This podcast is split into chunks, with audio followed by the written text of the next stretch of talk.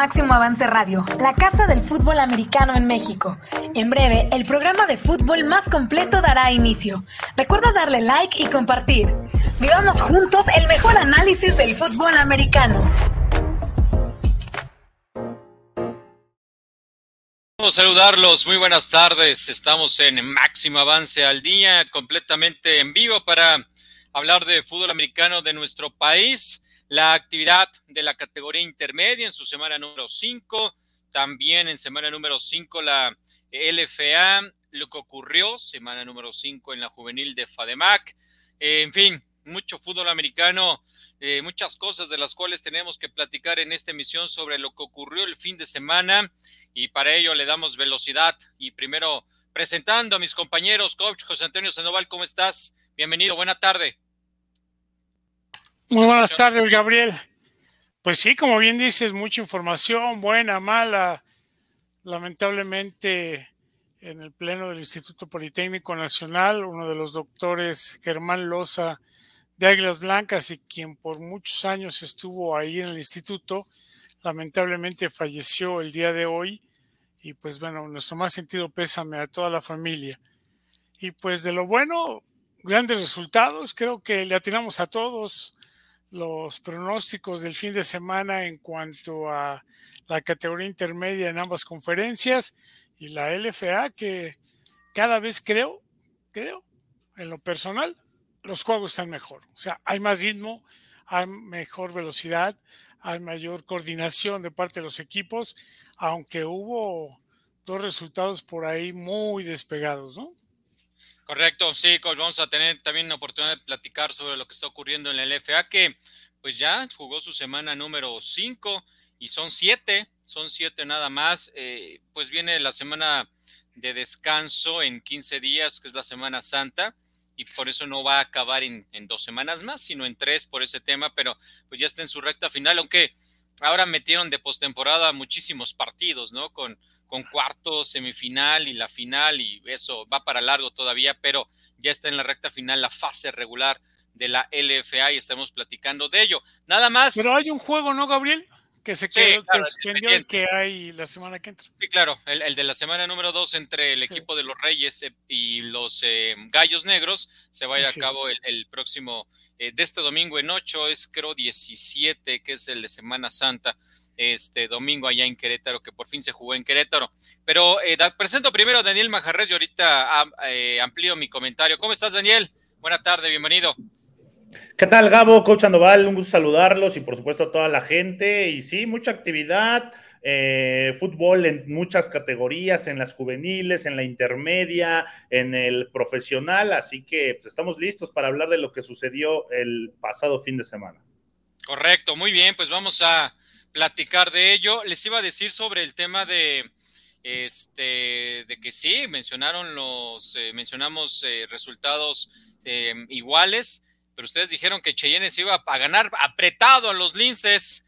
Y yo les dije, no concuerdo con ustedes, va a ser una victoria sencilla para el equipo de los Cheyennes. Y ahí está el marcador de 38 puntos a 14 sobre el equipo del UVM en ese, en ese partido. Pero vamos a entrar con el partido, pues que llamaba más la atención por el duelo de invictos, por la posibilidad que implicaba el que por vez primera cayeran los eh, auténticos Tigres en intermedia. Y finalmente, en un partido que iba ganando el equipo de auténticos Tigres en un par de ocasiones, al medio tiempo 7-0, después en el tercer cuarto 14-6, finalmente en el último cuarto eh, Pumas CU termina por darle la vuelta y ganar por diferencia de dos posesiones 26 puntos a 14. Eh, veníamos hablando de la gran defensiva que tienen los Pumas, se volvió a comprobar este hecho aunque fue en la primera serie ofensiva del partido que reciben puntos, realmente después lo hizo muy bien esta defensiva y el ataque funcionó en, el último cuarto, en momentos claves, en situaciones importantes, logró hacer las cosas adecuadas para que terminaran sacando, sacando la victoria. Gol Sandoval, en, en la emisión anterior hablamos de qué tanto podía pesarle a los auténticos Tigres eh, la altura, la contaminación, eh, la temperatura Y mira que en Monterrey también la temperatura y la contaminación están al tope. Pero al final la pregunta eh, que te hago es, ¿consideras que sí fueron factores para que en el último cuarto los Pumas pudieran tomar ventaja y ganar el partido? Yo creo que es una de ellas, pero la otra también, la salida de Chaif en una muy buena tacleada, muy fuerte abajo, que lo hizo que abandonara el terreno de juego. Y pues sí lo comentamos, o sea, son varios y le va sumando a estos. Sea, el equipo de auténticos Tigres entrenan en su estadio, que es de pasto sintético, y entrenan muy temprano en la noche, fuera del horario de juego. Ya ahí empiezas a tener una de ellas. La segunda es que ya había viajado anteriormente, la semana anterior, contra potros salvajes y vuelves a viajar en camión, aunque si viajas un día antes, de todos modos, vienes en camión cerca de ocho horas, si no es que más, pues sentado, a lo mejor sí cómodo, pero no es como para que vayas descansando, no te puedes ni acostar, te puedes parar muy de vez en cuando. Y fueron dos viajes, o sea, yo ahí sé que hacen un calendario, que hacen un sorteo, pero debería de haber una prerrogativa, o sea, el equipo de Nuevo León, que es el único que viaja eh, en situaciones considerables y que lo haga dos veces a la Ciudad de México y al Estado de México. Hay equipos que sí, como Cheyennes, que viaja a Monterrey, pero después ya todos los juegos son aquí. Entonces, ahí sí yo creo en lo personal al equipo de Nuevo León se le debería de dar jugar en casa y jugar en visita. O sea, eso es mover ahí el calendario una fecha nada más. Sé que a lo mejor muchos no estarían de acuerdo, pero es cosa de ver por el fútbol. La otra, como bien dices, jugar en estas condiciones, vimos desde el tercer cuarto jugadores que salían ya con calambres. Y esto de alguna manera yo no creo que sea por falta de capacidad físico-atlética de los jugadores. Eso es una cuestión del cansancio. Y aunque pudieras llegar a entrar con un calambre de esa naturaleza, no estás en las mismas capacidades. Entonces, yo creo que son varias y todo se fue reflejando al final del partido. Ahora, Pumas jugó muy bien, o sea, eso no le merita su triunfo, pero simplemente trato de responder a lo que me habías preguntado, Gabriel. De acuerdo, de acuerdo. Manja, analizando lo que pasó el, sábado ahí en Ciudad Universitaria, el cuarto cuarto es el que termina por, por definir el partido. De hecho, la segunda mitad fue dominada prácticamente por el equipo de los Pumas después de ese 14-6 que, que, reciben. Todo lo demás fue en anotar 20 puntos para los Pumas. Anotaron 20, ya no permitieron un solo punto y terminan mm, dominando físicamente. Y esto se demuestra en las trincheras. Cuando logras mover el balón por tierra, como lo hicieron los Pumas, y además en jugadas por el centro, pues estamos hablando de ese dominio que lograron tener al final los Pumas sobre unos auténticos Tigres que su característica es esa, dominan a los rivales físicamente. Sí, eh, Gabo, eh, también coincido, ¿no? En la parte de que yo creo que sí le afecta al equipo de los Tigres y cuando en un juego se define todo en el cuarto cuarto y principalmente se empieza a ver el desgaste físico de un equipo y la superioridad física del otro equipo, sí tiene que ver con la condición o las condiciones en las que se presentaron los dos, los dos equipos, ¿no? Sí creo que a los Tigres les afectó el segundo viaje consecutivo al centro del país, y, dos, y dos viajes donde les exigieron, ¿no? Si bien uno en la altura de Toluca, eh, el otro en la altura de la Ciudad de México, con todos los factores que, ya mencionó el coach Andoval, además del nivel en todos los aspectos que tenía el equipo de los Pumas, ¿no? Sí creo que les pasa factura esa situación al equipo de los auténticos Tigres que pierden una racha de 31 partidos sin perder en esta categoría intermedia. Ahora, también creo y, sí creo que es el principal factor el que Chaib se haya lesionado. Es su principal arma a la ofensiva, es el, caballito de batalla, es el que hace las jugadas grandes, es el que en el que se basa mucho de este juego de parte de los auténticos Tigres. ¿Por qué? Porque el chico tiene un, talento que no por decir que sus compañeros no lo tengan, pero sí hay una distancia entre Chaib y sus otros compañeros en la posición de corredores, y eso a los auténticos Tigres sí les afectó. En la primera serie, en la primera mitad, del equipo de Tigres bien, estaba el juego competido, estaban haciendo bien las cosas. En la primera serie les movieron el balón a una gran defensiva en fin, lo hicieron muy bien, pero poco a poco sale Chaib, ya no es la, misma explosividad en el ataque, ya tienen que ir alternando, el, playbook cambia, es decir, y luego la parte física, pues por eso Pumas es el, es, el, el vencedor. No, nosotros dijimos aquí que iba a ganar Pumas porque lo veíamos en un, en un trabajo eh, ascendente, en un buen nivel al equipo de Pumas, con los jugadores bien y eso lo demostraron. También no, no es quitarle mérito al equipo de la UNAM. Ahora, ha, habido un tema polémico, Gabo y Coach Sandoval, el tema del arbitraje, ¿no? Que ahora, contrario a lo que se pudiera pensar, ahora estabas, yo, yo no lo considero así, pero les anularon dos touchdowns a los Pumas, tenían a la gente enojada, a la de en contra, ¿no? Y entonces ahora decían que el arbitraje en el tapatío estaba en contra de los Pumas, ¿no? Pero bueno, ahí es algo que, que, se queda porque aquí lo hemos dicho en Máximo Avance al Día, el arbitraje muchas veces está por debajo del nivel de las categorías, háblese mayor, intermedia, juvenil, profesional, sí está quedando a deber.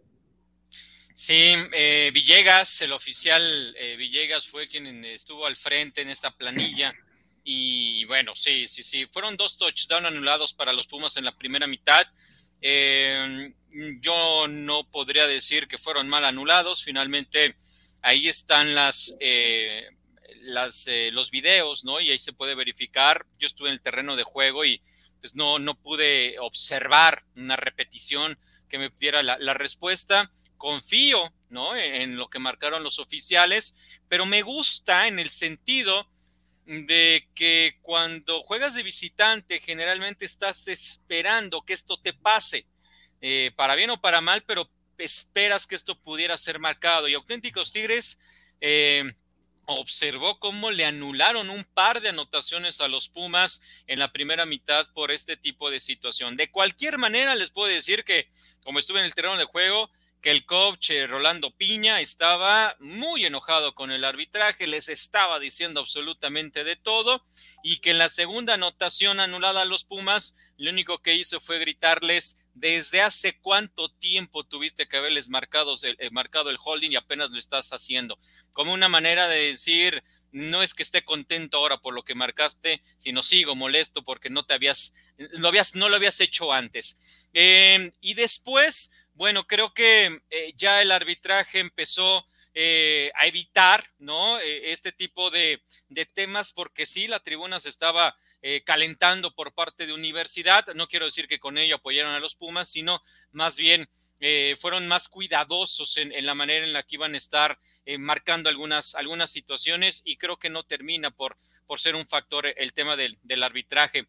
El tema de Chaip, por supuesto que pesa para los auténticos Tigres aunque Ángel, el número 21, también es un gran corredor, mm, logra el primer touchdown, el de las primeras serie, pero también el gran trabajo de esa defensiva que comanda el coach Roberto Cervantes logró frenar el ataque terrestre. Sí tuvieron algunos acarreos grandes importantes, de hecho el segundo touchdown es el, el coreback, 52 yardas, si no estoy equivocado, se escapó eh, Christopher, el Cristian, me parece que es Cristian, el eh, coreback Espinosa, quien se escapó 52 yardas en otra jugada rota vía terrestre que permite al equipo de los auténticos Tigres tomar momentáneamente la ventaja. Sí, hay jugadas grandes, explosivas de los Tigres por tierra, pero al final, en los momentos claves, la defensiva logró imponerse. Y para el ataque de los Pumas, eh, empezó poco a poco a funcionar el juego terrestre y termina por por darles eh, touchdown considerables, ¿no? También de, largo yardaje, que es muy difícil que se lo puedas hacer a jugadores con la calidad, el tamaño, la velocidad que tiene la defensiva de los auténticos Tigres. Yo sí considero que el factor físico termina eh, favoreciendo a los Pumas y doblegando en el último cuarto unos auténticos Tigres que habían visto ya varios jugadores salir por problemas de calambre, tobillos, em, que son situaciones que es un desgaste, desgaste natural. 31 partidos, ahí se quedó la racha de los auténticos Tigres, 31 partidos ganados de manera consecutiva. Ojo, eso no quiere decir que ya no van a ser campeones, eso no quiere decir que ya no van a este, seguir ganando, eso no quiere decir absolutamente nada, porque de hecho, hace 32 partidos, cuando habían perdido, estaban 0-3 en la temporada de categoría intermedia, 0-3, y terminaron siendo campeones en aquella ocasión el equipo de los auténticos Tigres. Así que nada está escrito, probablemente la final sea en la capital. Este, y, bueno, mucho más específico en Ciudad Universitaria, pero ojo, eh, como están jugando los Cheyennes, que me parece que se va a meter a playoff, y como está jugando Pumas Zacatlán, yo no descarto que en semifinal contra Pumas CU uno de esos dos equipos pudiera, pudiera ganar, pudiera llevar eh, la semifinal, porque los dos están jugando bastante bien, sobre todo los Cheyennes vienen a la alza cada semana yo veo bien o mejor al equipo de los Cheyennes. Ahí está el, el ranking que estamos publicando para la gente de, de máximo avance, de cómo hemos, estamos visualizando a los nueve equipos de la conferencia 1 después de la semana número 5, en donde pues ya los Pumas están a la cabeza de ese ranking. Y vamos a ver un poco de comentarios Dice por acá Rodolfo Pichardo Mejía, saludos a todo el staff de producción. Gracias, Rodolfo. Gracias por estar con nosotros. El coach Sergio Varela, buenas tardes. Acá casi medianoche, ya vamos a dormir. Nos ven un rato, coach. Rodolfo Pichardo es coach de, los Potros AC acá en Toluca. Le ah, un saludo. Perfecto. Saludos, coach. Gracias por seguirnos. Y el coach Sergio Varela, este, a lo mejor en este momento ya se fue a dormir, pero va a ver la repetición y qué gusto, qué gusto que nos esté viendo. ¿Él está en Hungría o dónde está? Eh, sí. en Hungría, ¿verdad? Sí. Allá anda, allá anda el buen coach Sergio Varela que, que nos sigue constantemente. Adrián Díaz Barriga dice buenas tardes, saludos desde Nuevo León. Adrián nos buscó, nos persiguió y nos alcanzó para saludarnos el sábado ahí en el Roberto Tapateo Méndez afuerita. y lo tuiteó, y lo tuiteó también. Sí, sí, sí, sí, sí, qué, qué, amable Adrián. Que por fin, que por fin tuvo el gusto de conocerte, Gabo. ya, ya, no, sí. Yo ya me iba y de repente me gritaron y yo, ahí va él, Adrián.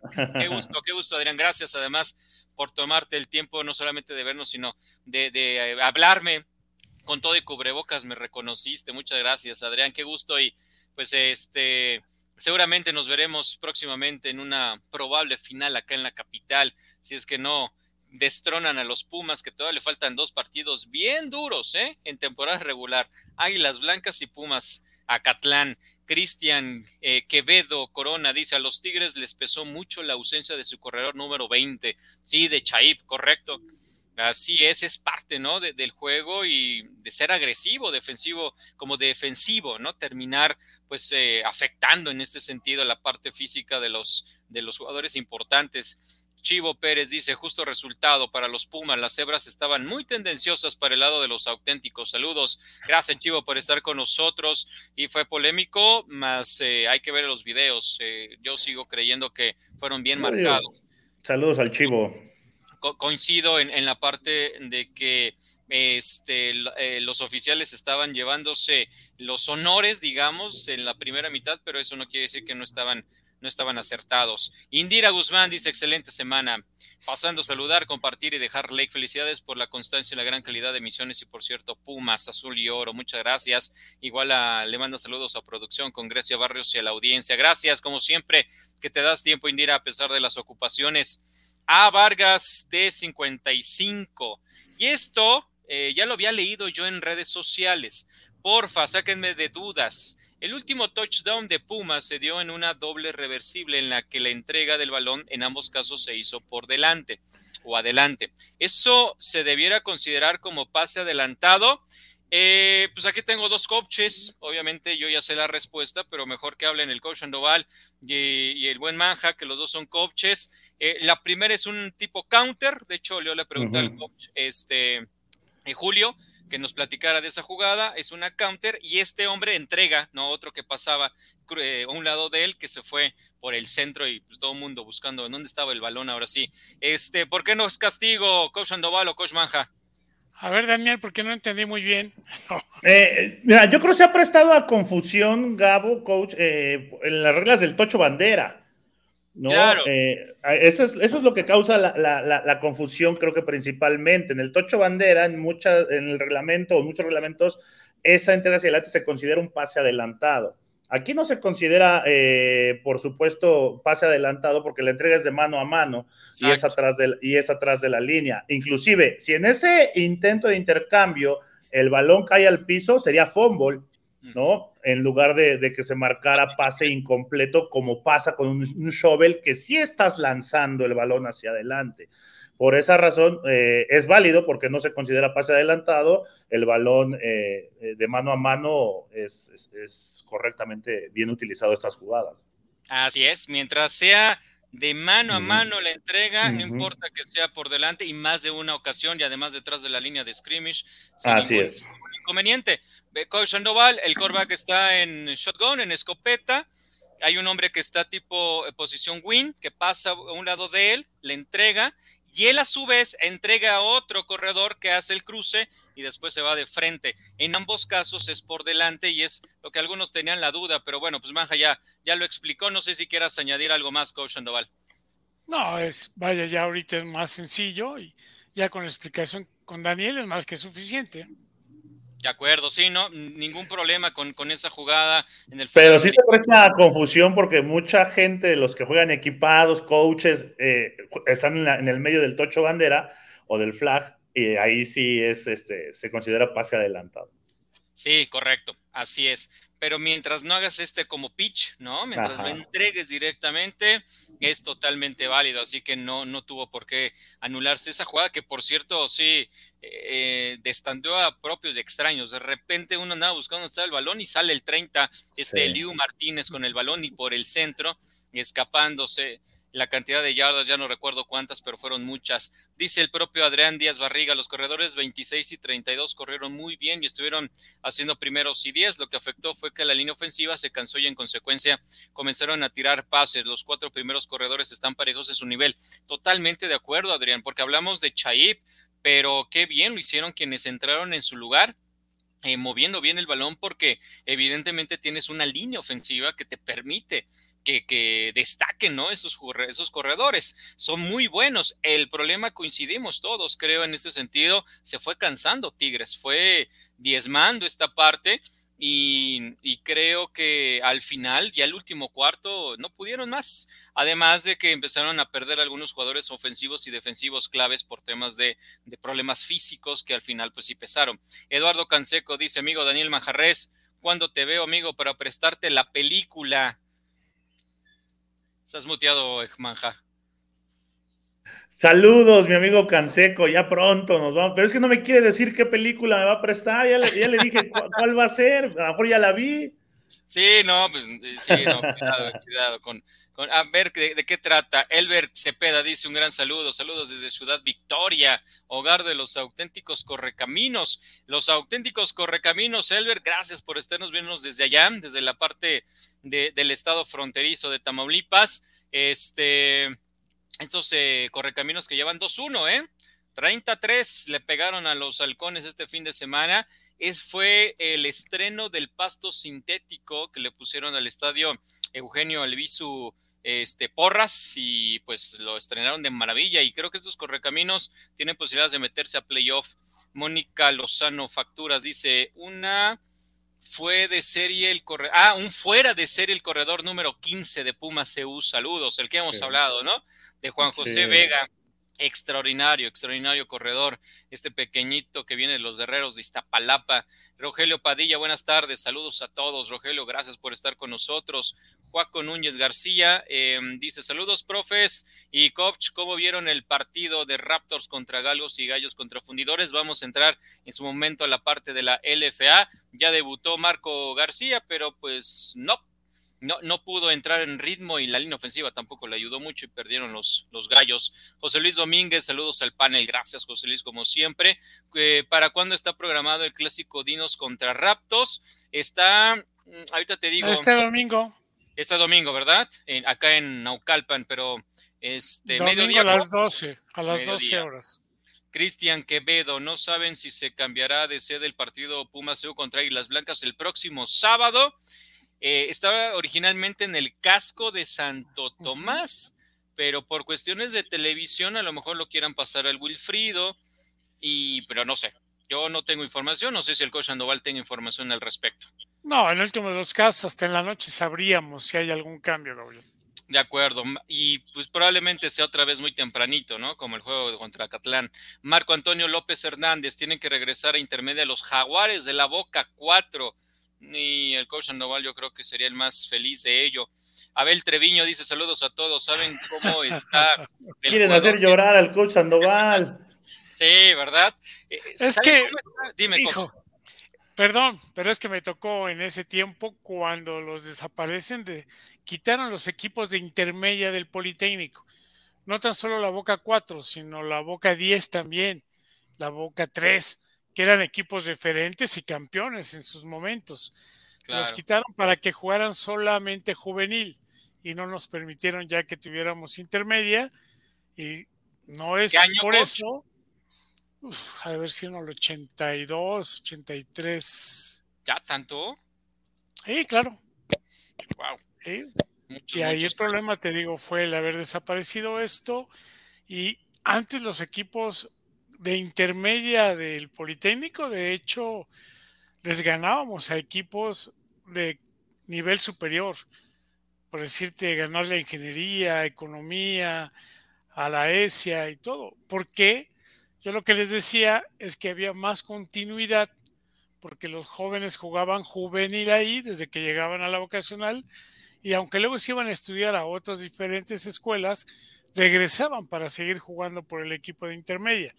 Entonces había continuidad en el trabajo y al moverlo, al mandarlos a diferentes lados, pues les rompieron esta coordinación y conjunción. Nos pregunta por acá Espérenme que no estoy viendo. ahí está ya. A ver, Alejandro Aguilar, Gabo, manda saludos Desde, desde Chiapas. Alejandro Aguilar. No sé si sean familiar o, eh, de, Axel Aguilar. ¿no? Seguramente sí. Que lo está, la está rompiendo Axel Aguilar como coreback de las Águilas Blancas. Realmente lo está haciendo muy, muy bien este chico. Y bueno, también es de Chiapas, así es que hasta Chiapas, saludos. Ajá, y tienen su foto, creo, precisamente a sí, ¿verdad? las blancas, ¿no? Y lo veo chiquitito. Ah, es en la anotación, en la anotación de. el, brinco de Axel. Cuando brinca, cuando brinca, sí, sí, sí, No, extraordinario, Axel lo está haciendo de maravilla, aprovechando las ausencias y va a arrancar contra Pumas, me queda claro. Abel Treviño nos preguntaba sobre la situación del jugador de Búhos. Lamentablemente, en el juego contra Redskins sale inmovilizado este chico de, del equipo de los Búhos. Eh, yo no tengo información, no sé si Manja o el coach tengan algo de cualquier manera, si no tienen ellos, vamos a preguntarle al coach, este, eh, al coach eh, Rafa Duke, a ver qué, nos puede decir sobre este chico que desafortunadamente tuvo que abandonar el, estadio de los Redskins en camilla, inmovilizado, después de un fuerte golpe y ojalá que, todo, todo esté bien y por supuesto vamos a estarles informando. A ver, eh, dice por acá también Gerardo Sandoval, y yo jugué en 1987 contra los Jaguares. Sí, sí fue en los noventas. Fue en los noventas cuando quitaron la intermedia, porque nosotros de hecho fuimos, fuimos el mejor equipo de intermedia. Todavía le ganamos tazón a la Boca 10 y eso fue en el 91. Entonces fue en el 94-95. Ahí está, ahora sí ya. Eh, claro, dice Juaco, profes y coach de Panteras de la UAM, si están en liga intermedia. No, ya desde hace muchos años no existen no existen las panteras de la UAM, que de hecho en intermedia eran mastines. Era el mote que tenían en intermedia como mastines y desafortunadamente no están. Alejandro Aguilar nos dijo, soy su, ahí le faltó, orgulloso papá de Axel. Que no, felicidades. número 15 de, de las Águilas Blancas, que tendrá un gran reto contra la defensiva de los Pumas el próximo fin de semana pero pues qué padre, ¿no? Que, que puedan disfrutar de, de esos eh, partidos estos, estos jóvenes, estos chicos, y seguramente va a ser una gran entrada. No sé si va a ser en el casco, si va a ser en el Wilfrido, pero donde sea y a la hora que sea, que dejen pasar a los aficionados y que hagan una gran entrada porque va a ser un gran, gran partido ese, ese compromiso. Ganaron los Pumas, están entonces con marca perfecta de 4-0. Ya bajito de ellos, ya vienen los Tigres y Pumas Zacatlán con 4-1. El equipo de Pumas Zacatlán, señores, qué suerte, ¿no? Dicen que cuando eres un equipo grande, además, o, hasta jugando mal, te salen las cosas bien o la fortuna, la suerte tiene que jugar contigo y no fue tanto fortuna, sino fue una gran decisión del jugador, del holder, del detenedor del equipo de los Pumas que en la serie extra, un mal centro. Mal centro, sí. Porque evidentemente no estaba planeada así la jugada y de repente pues ponte a correr y a diferencia de Tony Romo, llegó a la zona de anotación y ganaron los Pumas Zacatlán, así que están con marca de 4-1 Manja y Cochandoval. Sí, un gran juego como el que eh, pronosticamos, ¿no? Ya lo decíamos, el jugar eh, contra los Potros en Toluca eh, se ha vuelto algo complicado para todos los equipos, el juego se va a series extras y los Potros inclusive anotan en la serie extra y se les anulan, les anulan la anotación y por eso después ya Acatlán tiene, tiene la oportunidad y bueno, se llevan, se llevan la, victoria, pero realmente el espectáculo que dieron los dos equipos, muy buen juego, felicitar a los jugadores, el equipo de los Potros muy bien, Pumas Acatlán pues no la tuvo fácil y se lleva su cuarta victoria de la temporada el equipo de Acatlán.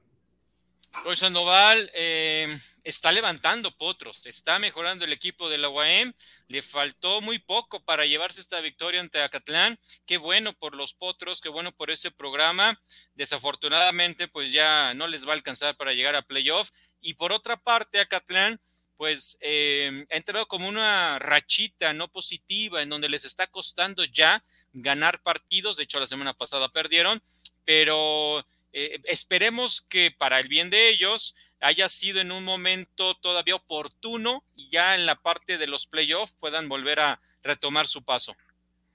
Pues de hecho Catlán ya nada más juega contra el equipo de Ciudad Universitaria en la última jornada.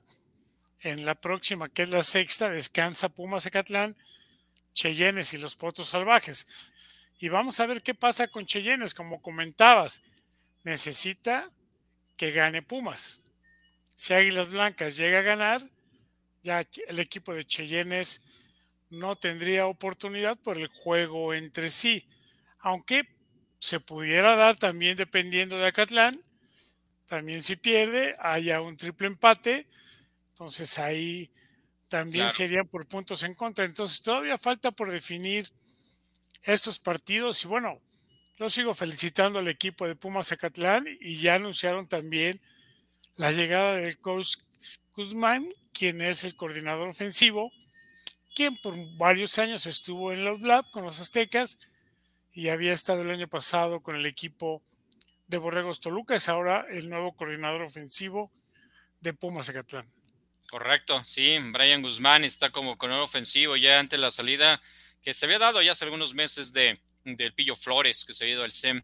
Eh, Manja, eh, por otra parte, lo de Cheyennes ya se mencionó, está, está jugando muy bien el equipo de, de, Zacatenco, del Lecime Zacatenco, vence 38-14 a los Linces, pero la ofensiva está carburando, está trabajando muy bien. Este equipo eh, es muy probable que se meta a playoff. Si Águilas Blancas pierde el fin de semana contra Pumas, queda la puerta abierta para Cheyennes de, avanzar e inclusive podría ser tres porque ya le ganó a Catlán, entonces ahí en el criterio de desempate avanzaría como tres y eh, bueno, pues eh, es un equipo que no te quieres topar eh, en semifinales por el momento que están pasando. Sí, es de esos equipos que se vuelven peligrosos porque todo coach, todo equipo quiere llegar en, un plano ascendente a la parte final de la temporada. ¿No? Tener a tu equipo en el mejor nivel y creo que los Cheyennes están haciendo eso, están, van a cerrar la temporada en un gran nivel, un equipo muy equilibrado y que como lo dices, ninguno de los otros equipos que van a estar en playoff, si los Cheyennes se logran meter, no van a querer enfrentarle. Sí, correcto, correcto. Vamos a, a esperar finalmente cómo se van colocando, porque como Cheyennes le ganó a Catlan, podría terminar de 103 y pues vamos a esperar cómo termina la parte alta, porque todavía Pumas se y la victoria contra Tigres, contra Tigres le están celebrando, pero les falta Águilas Blancas y les faltan los propios eh, Pumas Acatlán y todavía podría haber ahí alguna modificación en este sentido. En este aspecto del partido de Cheyennes, dice José Luis Domínguez, con relación al partido de Cheyennes, pareciera que están abusando de los pases largos con Arat y ya aparecen Hail Mary. Eh, prueba de ello es que hubo dos intercepciones. Sí, José Luis, estoy de acuerdo, ¿eh? están lanzando mucho profundo el equipo de los Cheyennes constantemente, ¿no? Pases superiores a, los, a las 25 o 30 yardas, pero también creo que tiene que ver mucho con las facilidades que les estaban dando los rivales y con el dominio que tenían sobre el equipo de los Linces. Eh, si bien hubo un momento el INSE se estuvo compitiendo, la verdad es que eso muy pronto empezó a, despegarse y, el staff del equipo de los Cheyennes detectan esas situaciones para empezar a, jugar un poco más eh, temerario en este sentido, pero reitero, la manera en que está jugando Cheyennes de ambos lados del balón los hace sumamente peligrosos. Arturo Díaz dice, la suerte del campeón, eh, me imagino que refiriéndose a Pumas Zacatlán, aunque no haya sido campeón, pero pues eh, probablemente se refiera a lo que le pasó en ese punto, en esa conversión. Y Mario Ortega dice, hola, creo Manja se equivoca, no les anularon nada, es por eso que Acatlán iba a patear el punto extra. Em, es, que, es que ya me, ya me hizo pensar, no sé si al final del partido o en series extras le anulan una anotación a los potros con la que ya era prácticamente para finiquitar el partido y por un castigo, ajá, previo, y por un castigo se las anulan y los echan para atrás. Y después falla el gol de campo, fue antes de finalizar el partido, ya me acordé. Después falla el gol de campo el equipo de los Potros, pero con esa anotación ya prácticamente sentenciaban el encuentro. Correcto, correcto. Dice José Luis, eh, ayer lo leía y Santiago González dice, ¿desde cuándo está mal ser vertical y agresivo. No, pues no, no es nada malo. No, pues no está mal. de hecho, a mí me gusta jugar así, vertical y agresivo. No, hombre, nunca, nunca va a ser malo, al contrario, lo agradeceremos siempre en la tribuna, en los eh, en las transmisiones y, seguramente los propios jugadores lo van a agradecer siempre, esa parte de, de poder jugar de, ese, de esa manera. Dice Juan Nogués, los receptores de Cheyennes de primer nivel, siempre dos pasos adelante, chequenlo. Sí, no, y los corredores, ¿qué me dices, Juan? Además de los receptores, ¿qué me dices de los corredores? No tengo el roster a la mano, el 1, el 4, el 21, los corebacks. No, la verdad es que hay muchas estrellas. Hay un equipo de los Cheyennes que están jugando además muy bien. Después de la derrota contra auténticos Tigres, estos Cheyennes se eh, fortalecieron y es lo que estoy viendo, un equipo más fortalecido después de ese revés ante el equipo de auténticos Tigres y están muy cerca de avanzar a playoff. Dejarían fuera a las Águilas Blancas porque no va a haber cabida para los dos. Ya no va a haber cabida para estos dos equipos. Oye, Gabriel, y además hay que hablar de la defensa del equipo de los Cheyennes. Ha notado y ha trabajado bastante bien ahí con el coach Perafán, lo está haciendo, creo que la defensiva trabajando a buen nivel. Sí, no, lo están haciendo muy bien, coach, muy, muy bien lo están haciendo y bueno, este fin de semana superaron con claridad a unos linces que venían de perder 18-8 ante Águilas Blancas, un partido cerrado en, hasta el último cuarto y los hicieron ver mal, los pasaron sobre el equipo de los linces que habían sido superados en la semana 1 con claridad por Pumas CU y después habían estado peleando, de hecho le habían ganado los burros blancos y ahora otra vez una derrota estrepitosa. Y por cierto, lo que viene para Lince está durísimo, contra auténticos Tigres de ahí en Monterrey, es para eh, eh, el porvenir de los eh, estos, estos linces que están pasándola realmente, realmente mal. Bueno, eso es en lo que pasó en la conferencia 1 y en la conferencia número 2, pues hubo triunfos eh, sencillos. La verdad es que también pronosticábamos esto que termina por ocurrir, la victoria de 34-0 de los Redskins sobre los Búhos del Politécnico, me parece muy normal. La victoria del equipo de los Tecos, 23-6 sobre el equipo de las Panteras del siglo XXI como visitantes, ya están 3-0 los Tecos. Y finalmente el triunfo, ya decíamos, de los eh, Correcaminos de Tamaulipas, 33 sobre los Halcones de la Veracruzana. Eh, Sandoval, eh, yo veo tres equipos de nivel mm, similar, parejo, Teco, Redskins, Correcaminos y el resto. No sé si compartes esto en esa conferencia. Sí, de hecho, Tecos, junto con el equipo de Redskins, el resultado que ellos tuvieron, eh, similitud en cuanto a cómo están jugando Correcaminos pues sí cayó contra Tecos 24 a 6, pero después a Correcaminos, como lo hemos visto jugar, están ahí en este nivel. Son siete equipos, clasifican más de la mitad. O sea, todavía en el grupo Doctor Jacinto Licea y clasifican cuatro y son nueve. O sea, vaya, aquí todavía tienen la oportunidad cuando están apenas en la cuarta jornada. O sea, alguien que pudiera ahí cerrar bastante bien y pudiera meterse todavía a pesar de que estuviera mal. Pero ahora lo que habíamos comentado, ¿no? Son los equipos que están en ese nivel y ahora la próxima semana vamos a ver a unos Redskins de nueva cuenta en casa y yo creo que Tecos contra Frailes, que es el juego que también necesitamos ver al equipo de los Frailes si se mete a ese nivel. Correcto. Manja, eh, tres equipos ahí dominando en, en, la conferencia en la conferencia 2. Sí, y ahí lo interesante va a ser eh, evitar el lugar número 3, ¿no? Porque para las, para las semifinales, porque están tan de buen nivel y nivel parejo, el 1, el 2 y el 3, que en una posible semifinal pues se enfrentan el 1 contra el 3, ¿no? Y al 2, eh, al 1 contra el 4 el y el 2 y el 3, ¿no? Perdón. Entonces hay que, hay que buscar ahí la localía de tener eh, el juego en casa el número 2, ¿no? Por te digo, hay que evitar ser el 3 porque si no te estarías enfrentando en un juego muy fuerte y de visitante, ¿no? Pensando en que los tecos a lo mejor pudieran quedar en primer lugar, eh, Redskins en segundo, Correcaminos en tercero, Correcaminos tendría que hacer el viaje hacia, hacia acá. Y, la otra opción, pues, el que eh, si Correcaminos quedara en segundo, hacer el viaje a Tamaulipas. de hecho, Correcaminos recibe a Redskins, Daniel. Sí, eso, eso va a ser lo es complicado. Lo que viene, ¿no, coach? Es el siguiente partido. No, es hasta la semana número 5, Correcaminos. Falta, okay. Sí, pero, eh, pensando en una, ya unos posibles playoffs, al tener estos tres equipos, sí, muy eh, por encima de los otros, ¿no? Correcto. Sí, y bueno, sí, Frailes obviamente ya ya habrá oportunidad de verlos una vez más. Eh, no veo que sea un equipo que lo puede equiparar ni con Tecos ni con Redskins, tal vez con Correcaminos, pero bueno, también dependerá mucho. Correcaminos es un equipo que va a ser muy fuerte en Tamaulipas, pero creo que fuera de Tamaulipas es... Eh, un equipo que se puede, se puede superar, se puede derrotar. No sé ese partido entre Frales y, el equipo de Correcaminos en, en dónde será. Si lo encuentras rápido, coach, nos avisas, porque ahí se podrá definir el 3 y el 4, como estoy viendo las cosas, ¿no? Como se están dando sin ya eliminar de entrada a los demás equipos. En la última jornada, el equipo de Frailes recibe a Correcaminos. De acuerdo, pues ahí está, falta, falta un tramo, todavía hay que esperar una reacción de los halcones, de las panteras, em, no, no creo de los búhos, los búhos, sí, los búhos los veo muy débiles. ¿Por qué no, Gabriel?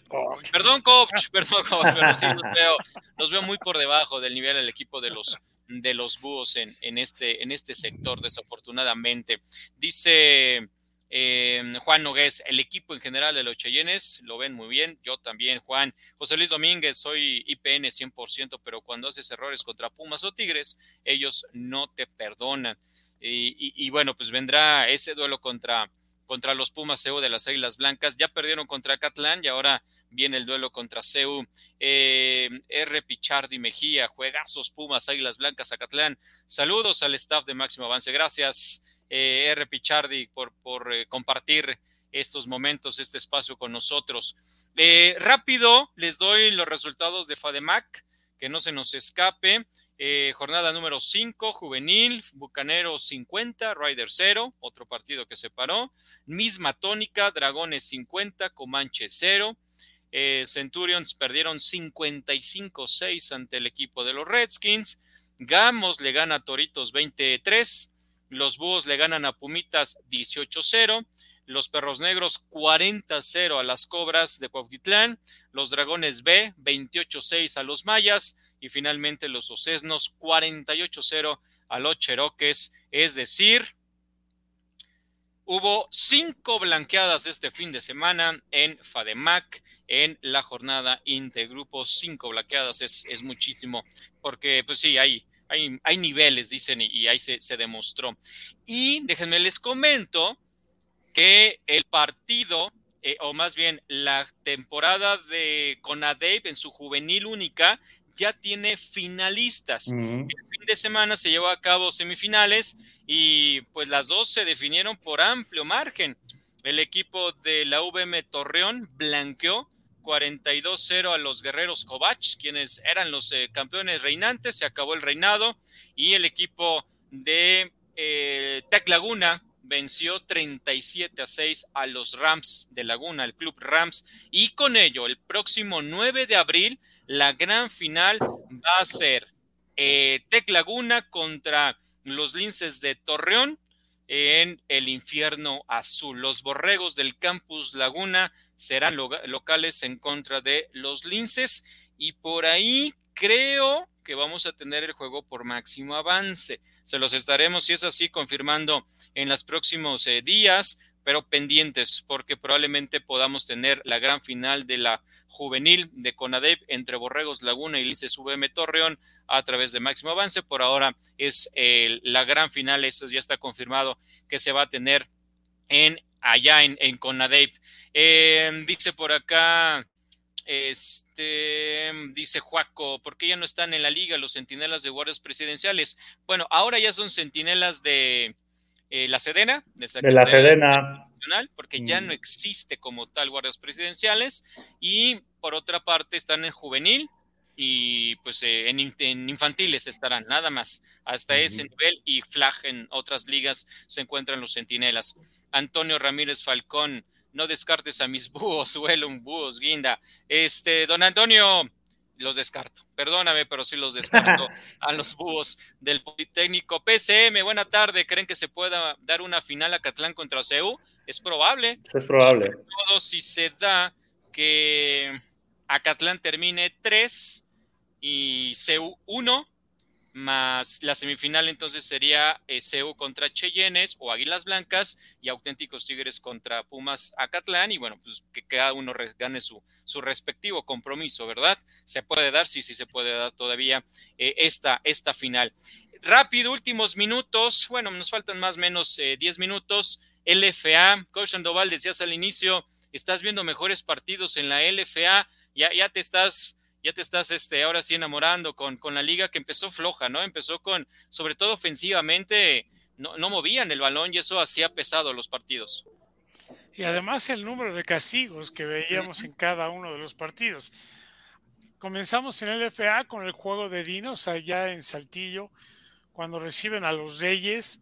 Y bueno, los Reyes del Coach Alfaro están pagando el primer año está bien establecido el equipo, pero con unos dinos que la verdad es que están jugando ofensiva y defensivamente muy bien.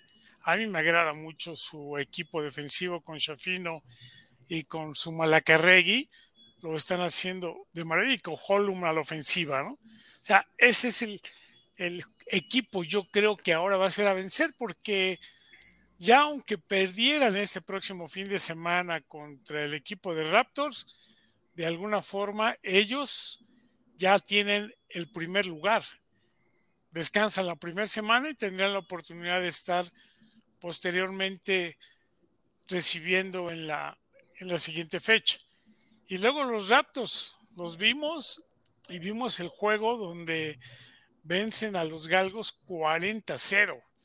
Como decía Pedro Flores en uno de los comentarios, ahora sí se puso negro Ruiz Burguete del coraje y, de todo como vio el partido, porque sí les pasaron por encima. Hacía mucho, creo que no había habido un marcador con tanta diferencia de puntos. Y el último partido también el de Raptors contra el equipo de, perdón, nos faltaba el, juego de gallos. los gallos. Gallos confundidores que vaya ahí en, en Querétaro, con que está Marco, ya tuvo una semana previa a la anterior en la cual no pudo ir o llegar al, partido para poder entrenar. Se le ven todavía muy buenas cosas, pero el equipo de fundidor está muy sólido a la defensa y se lleva la victoria 13 a 10 de Daniel. Entonces, yo creo que este fin de semana hay que ir ahí, y sobre todo porque es domingo, yo creo que hay que ir al duelo jurásico entre los Raptors contra los Dinos a las 12 horas en la FESA Catlán. Sí, que es el, juego más interesante y los dos mejores equipos se enfrentan, ¿no? Y vamos a ver a los Dinos enfrentarse a los Raptors en calidad de visitantes, que también eso va a ser importante ver cómo se comporta el equipo invicto. Ahora los Dinos, coach, con esta victoria se convierten en el primer equipo en la historia de la LFA en tener un récord de cinco victorias y cero derrotas, en mantener el invicto después de, seis jornadas. El equipo de, los Dinos pone una marca histórica. Por su parte, también el equipo de, los Gallos, ¿no? Que, que, perdón, el equipo de los Galgos, que los blanquean 40-0 y habrá que ver eh, este equipo de los Galgos cómo manejan, porque no han ganado y en lugar de ver un crecimiento, pues con esta, con esta derrota, creo que empieza, em, empezará a ver los problemas típicos dentro de un, dentro de un vestidor en un equipo profesional, porque sí la paliza fue escandalosa por parte del equipo de los Raptors. Y estos Raptors que también, si encuentran el ritmo, coach, si encuentra Bruno Márquez el nivel del que nos tenía acostumbrados, eh, con ese circo aéreo, con esa gran defensiva, pues el equipo de los Raptors puede cerrar muy fuerte la temporada ya de cara a lo que va a ser los playoffs. Y el equipo de los Gallos contra los Fundidores, pues un buen partido, partido cerrado, un partido eh, defensivo en, en, en mucho trámite del encuentro y al final el equipo de los Fundidores se lleva el, el encuentro. Ahora, los gallos, algo está sucediendo en el equipo de los gallos negros. No sé si no les vino bien el cambio de mote, el cambio de ciudad, pero no es este equipo de los Condors o de los ex Condors que nos eh, acostumbró en temporadas anteriores. Habrá que ver ahí si corrigen el, camino. Y sí, el juego más interesante, pues por supuesto será el Raptors contra Dinos de la próxima semana. Juego que, pues, a disfrutarlo ahí en la, en la FESA Catlán, domingo para pasar, nada más si váyase bien cubierto para el sol, porque está, está de locos, ¿no? Eh, y no, mira, acá tenemos el dato, el marcador de 40-0 es el segundo mayor eh, cantidad de puntos de diferencia en un juego en la historia de la LFA, ¿no? Eh, y por parte del equipo de los Gallos Negros, hablando, hablando de la mayor cantidad de puntos sin respuesta en la historia, fue en la segunda jornada de los Gallos Negros, que fue 33 en el 2022. Está hablando todo lo que sucedió en este encuentro de, 40-0 del equipo de los Raptors hacia los Galgos. Entonces, la próxima semana, Fundidores va a recibir al equipo de los Galgos, coach. Los Galgos, pues, con, con una oportunidad más de llevarse una victoria, aunque lo veo complicado ¿no? Esa visita a, Monterrey. Y la tabla del standing, Coach Sandoval, pues queda en primer lugar los Dinos, ¿no? Con cinco ganados, eh, cero perdidos, 106 puntos a favor. En segundo lugar, los Fundidores, que tienen hasta estos, estos momentos la segunda plaza. En tercer lugar, los Mexicas, con récord de 2-2. En cuarto lugar, los Raptors, con récord de 2-2, solo por la diferencia de puntos, está arriba el equipo de Mexicas. En quinto lugar, los Gallos. En sexto, los Reyes de Jalisco, que ya ganaron, le ganaron a los Galgos. Y en séptimo lugar, el equipo de Tijuana. Así es como marcha la, tabla de posiciones. Sí, eh, vamos a esperar, pero la verdad es que este juego que ahorita Grecia nos hace favor de poner algunas jugadas en, en, cuanto al equipo de Raptors, Bruno ya se vio muy bien, o sea, ya no se quedó corto en los envíos, es más, también entró Contra y a Contra fue al que le interceptaron en esta ocasión. Entonces vamos a tener un gran juego. Recordemos que son siete equipos, clasifican seis, o sea, el único que pudiera quedar fuera creo que va a ser Galgos y sí podrán tener algo de problemas, sobre todo en un grupo que le puso, yo creo que bastante recurso al jugar donde están jugando con los patrocinadores que tienen. No va a ser fácil, pero también hay que estar conscientes el tipo de jugadores que tienen. No llevaron a mucho jugador fuera de, del estado. Entonces eso yo creo que todavía puede minar un poco sus resultados. Y vamos a ver qué sucede también con mexicas y con gallos, ¿no? Ellos nada más están para poder mejorar su standing y en su caso poder ser casa en, en los juegos de semifinales o cuartos de final, porque no juega uno y dos. Entonces yo creo que el equipo de Dinos es el que va a descansar la primera semana junto ahí con el equipo de fundidores. Sí, mira, ahí tenemos en pantalla, solo que no está actualizada la tabla de posiciones. Eh, ya es como, la, como le dábamos lectura. En primer lugar sí están los dinos, pero en segundo está fundidores. Sí, esa ya, está muy atrasada. Esa, ya está muy atrasada. Pero bueno, y, y, el equipo de los gallos, coach, pues habrá que darle tiempo a Marco García, ¿no? De que entre en ritmo nuevamente, de que empiece a agarrar nivel de juego porque realmente no le fue bien a, Marco, pero creo que es cuestión de tiempo. El problema que ya no hay tanto tiempo.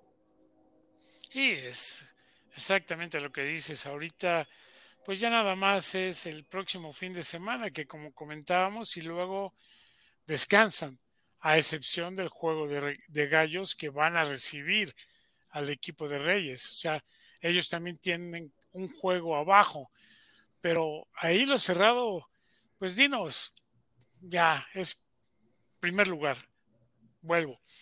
¿Qué tanto vendrá a jugar más cómodo, más tranquilo?